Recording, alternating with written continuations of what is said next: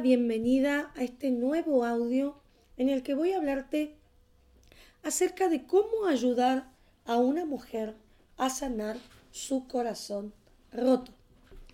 Soy Cintia Oliverio, coach, trainer, experta en relaciones tóxicas, merecimiento y amor propio.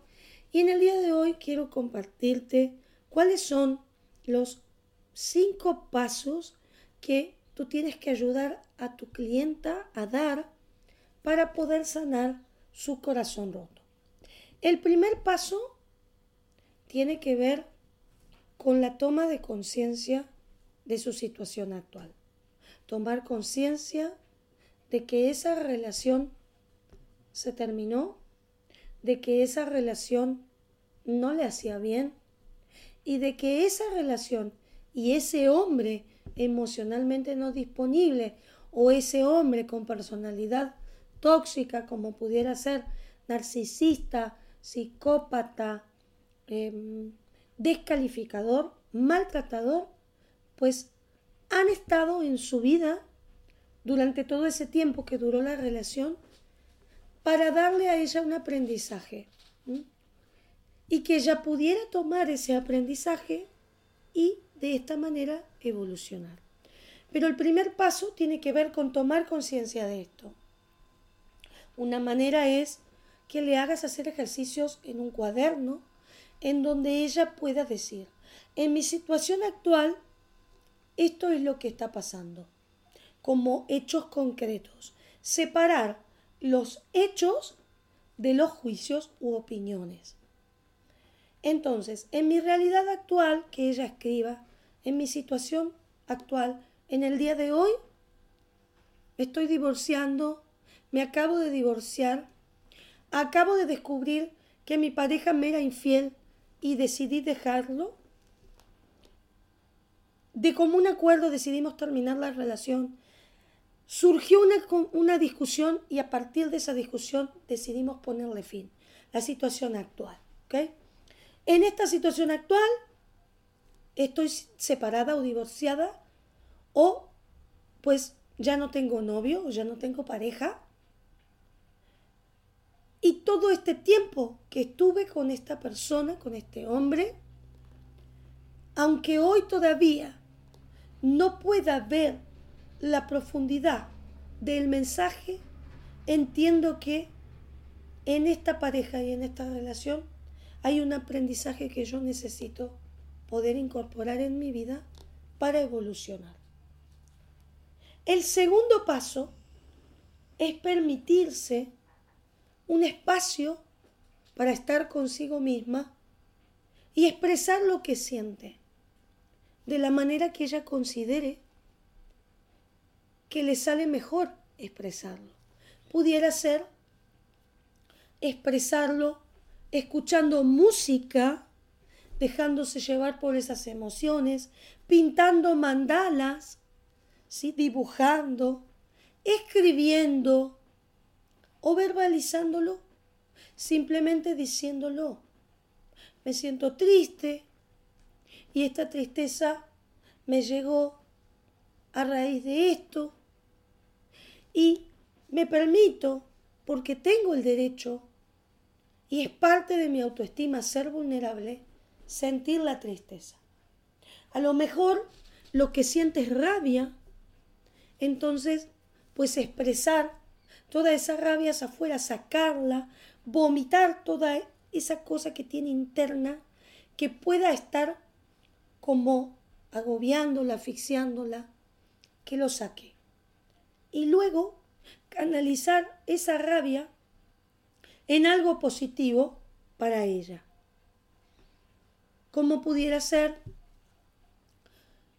decido a partir de hoy anotarme en el gimnasio y entonces pues esa energía que le da la rabia pues la utiliza quemando calorías en la cinta de correr del gimnasio o simplemente salir a trotar por el parque o hacer natación, cualquier tipo de actividad física o simplemente caminar simplemente caminar. O también, si tu clienta tiene desarrollada la parte poética o artística, Puedes escribir, escribir canalizando esa emoción de la rabia. Y así con cualquier emoción que ella pueda sentir. La frustración, el odio, la apatía, la desesperanza, la decepción. La invitación acá en este segundo paso es escuchar la emoción. ¿Qué me dice la emoción? Estoy frustrada. ¿Qué es lo que te frustra? Y me frustra haber invertido tanto tiempo y dedicación y amor en esta relación que fue más de lo mismo o que no funcionó. ¿Qué te causa odio? Y me causa odio el ver que él está con otra mientras yo acá estoy sufriendo. Hay que verbalizarlo, exteriorizarlo y ponerle nombre, porque cada emoción trae un mensaje. Y a la emoción hay que escucharla, hay que canalizar ese mensaje y hay que dejarlo ir. El tercer paso tiene que ver con trabajar en su autoestima, porque por supuesto, si ella está atravesando una ruptura de pareja, su autoestima va a estar muy bajita.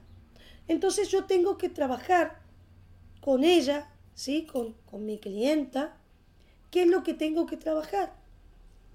Los dos elementos de la autoestima.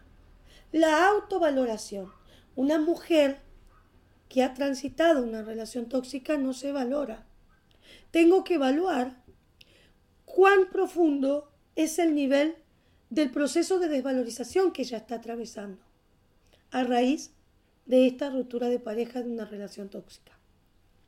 Y en segundo lugar, tengo que chequear cuán capaz se siente ella de salir adelante, de empoderarse, de reinventarse, de poder dejar atrás esa relación y de dar vuelta a esa página. Acá toca hacer un trabajo muy fuerte en los dos elementos de la autoestima. Y también tienes que tener en cuenta en esos momentos en donde ella esté como a punto de flaquear, el trabajar la vulnerabilidad, que es parte de la autoestima. No tiene nada de malo mostrar la vulnerabilidad. Ser vulnerable es parte de ser mujer, de ser persona, de sentir, de tener un corazón. Aunque hoy esté hecho trizas, la mujer tiene derecho a ese momento de vulnerabilidad. En cuarto lugar, hay que trabajar el merecimiento. Una mujer que está atravesando una ruptura de pareja, una relación tóxica, tiene un desbalance en su merecimiento que viene desde hace mucho tiempo, pero que es necesario corregir. Siempre cuando hablamos de las relaciones de pareja, tiene que haber un balance entre lo que la mujer da y lo que la mujer recibe. Si la mujer todo lo da y nada recibe, a nivel del inconsciente se está colocando en un rol de superioridad y por eso desde ese lugar da. Por el contrario, la mujer que solo espera recibir y no quiere dar porque ha dado tanto y la han defraudado tanto y le han mentido tanto que ahora como mecanismo de defensa ella dice, no, yo ya no voy a dar, solo quiero recibir. Y se coloca en esa posición de recibir y no dar nada, también tiene un desbalance. Y se está colocando en un rol de inferioridad a nivel del inconsciente. Siempre tiene que haber un equilibrio entre el dar y el recibir. Y este desequilibrio primero está en ella, en la relación consigo misma, que se da y que recibe de ella misma. Se da autoexigencia, se da excusas, se da no permitirse tener tiempo para ocuparse de sí misma. ¿Y qué recibe de ella? Críticas, autosaboteo, procrastinación. Esto es lo primero que hay que corregir en este paso 4. Y finalmente, en el paso 5, hay que trabajar el ir llevando a esta mujer por las distintas etapas del proceso de duelo y llegar finalmente a la etapa de la aceptación, entendiendo que al aceptar que esa relación se terminó, hay un aprendizaje que en este punto, en este paso 5, tu clienta ya tiene que ser capaz de poder reconocer cuál es ese aprendizaje y de incorporarlo en su vida para que pueda más adelante abrirse nuevamente al amor porque ella merece ser amada y tener a su lado un hombre emocionalmente sano. Si te interesan todos estos temas acerca de las relaciones tóxicas y quieres realmente conocer más, capacitarte y ser una experta en relaciones tóxicas, te invito a unirte a mi próxima formación gratuita que comienza en pocos días y tienes aquí abajo de este audio el link para poderte registrar y que yo te acompañe durante una semana totalmente gratis siendo tu coach trainer dándote más conocimientos sobre este tema para que tú puedas ayudar a personas, a mujeres que realmente la están pasando mal y que necesitan de una experta en relaciones tóxicas, merecimiento y amor propio para que las acompañe en su proceso de sanación. Nos vemos en el próximo audio.